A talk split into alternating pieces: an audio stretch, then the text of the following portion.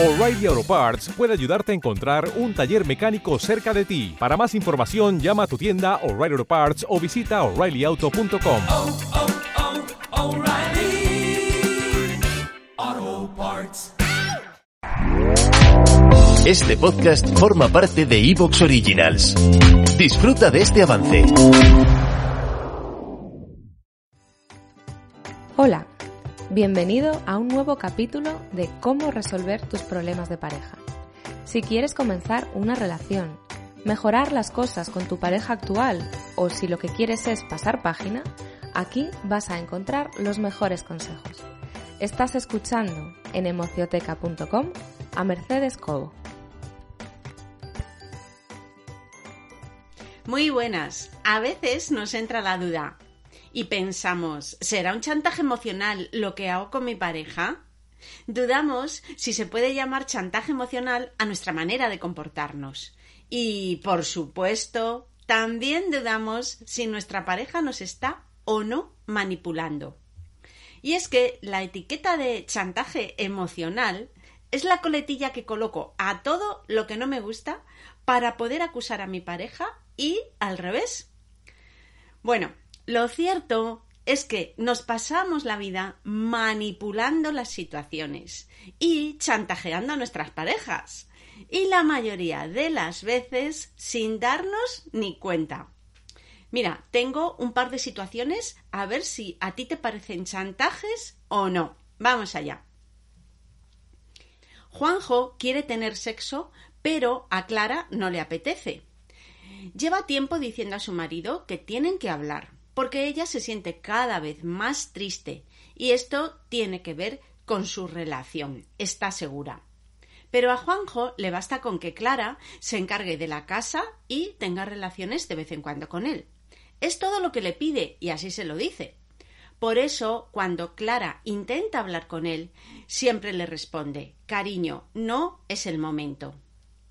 Ella sabe de sobra que a Juanjo le cuesta expresar sus sentimientos, pero esto no es excusa para no escuchar nunca a Clara y querer arreglarlo todo en la cama. De hecho, cuando Juanjo se acerca a Clara, si ella le dice que no, él se enfada muchísimo y le advierte que las cosas no pueden seguir así. A ver, ¿podemos decir que lo que hace Juanjo es un chantaje emocional en toda regla? Sí, lo es, lo es porque amenaza y asusta a Clara sin querer hablar con ella de lo que les está distanciando, sin querer hacer caso a su propuesta de diálogo. ¿Y entonces qué puede hacer Clara? Bueno, antes de contártelo, te recuerdo que cuentas con tu consulta telefónica gratuita para consultarme cualquier tema que tenga que ver con tu relación de pareja. Yo te llamaré y tienes que reservarla entrando en emocioteca.com en la opción de contacto. Bueno, ¿qué puede hacer Clara? Pues si te fijas, donde hay un chantaje emocional, siempre hay un bucle. La conducta de uno depende de la del otro y ambos repiten el mismo patrón una y otra vez. Mira, llamo chantaje emocional cuando alguien pretende salirse con la suya sin tener en cuenta la petición o la necesidad del otro. Detrás de un chantaje existe una amenaza, un ultimátum y, por supuesto, las excusas de un lado y el miedo del otro lado. Chantaje y manipulación son sinónimos, por si te quedaba alguna duda. Ante el mensaje cariño no es el momento de Juanjo, Clara debe ser muy firme y preguntarle cuándo cree que puede ser ese momento. Dejarle que él se comprometa a un tiempo de diálogo y ser muy tajante en esto, explicando a Juanjo que mientras que esa conversación no suceda, a ella no le sale tener sexo porque no se siente bien con él. Bueno, ¿estás pensando que quizás con esta actitud ahora puede ser Clara la que esté chantajeando a Juanjo? Pues en realidad no, porque Clara está advirtiendo a Juanjo de sus intenciones y le está proponiendo una solución a su situación. A ver, importante, atención, que se te quiten los complejos de ser un chantajista cuando explicas tus motivos y ofreces soluciones. Que se te quite ese sentimiento de culpa, ¿de acuerdo? Bueno, y otra cosa es que el miedo a hacerlo así, con firmeza, con decisión, como le estamos proponiendo a Clara, te lleve a no dejar las cosas claras y conformarte con las excusas de tu chantajista. Cuidado. Esto es como entrar al trapo, entrar al trapo de la conducta de tu chantajista.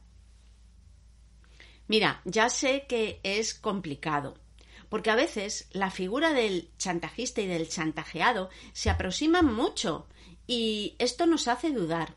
No pasa nada si para defenderte te das cuenta de que tú también estás chantajeando un poquito. Porque si eres consciente, siempre puedes rectificar y no amenazar y ser honesto u honesta y no dejarte nada en el tintero, ni meter miedo a tu pareja, por supuesto. Siempre se puede corregir una conducta en la que tú sientas que a lo mejor se te está yendo de la mano y estás manipulando la situación. A ver, una pista que ayuda a quitarte la culpa de encima. Siempre que no pongas al otro entre la espada y la pared o le dejes sin alternativas, puedes quedarte tranquilo, puedes quedarte tranquila, porque no estás chantajeando.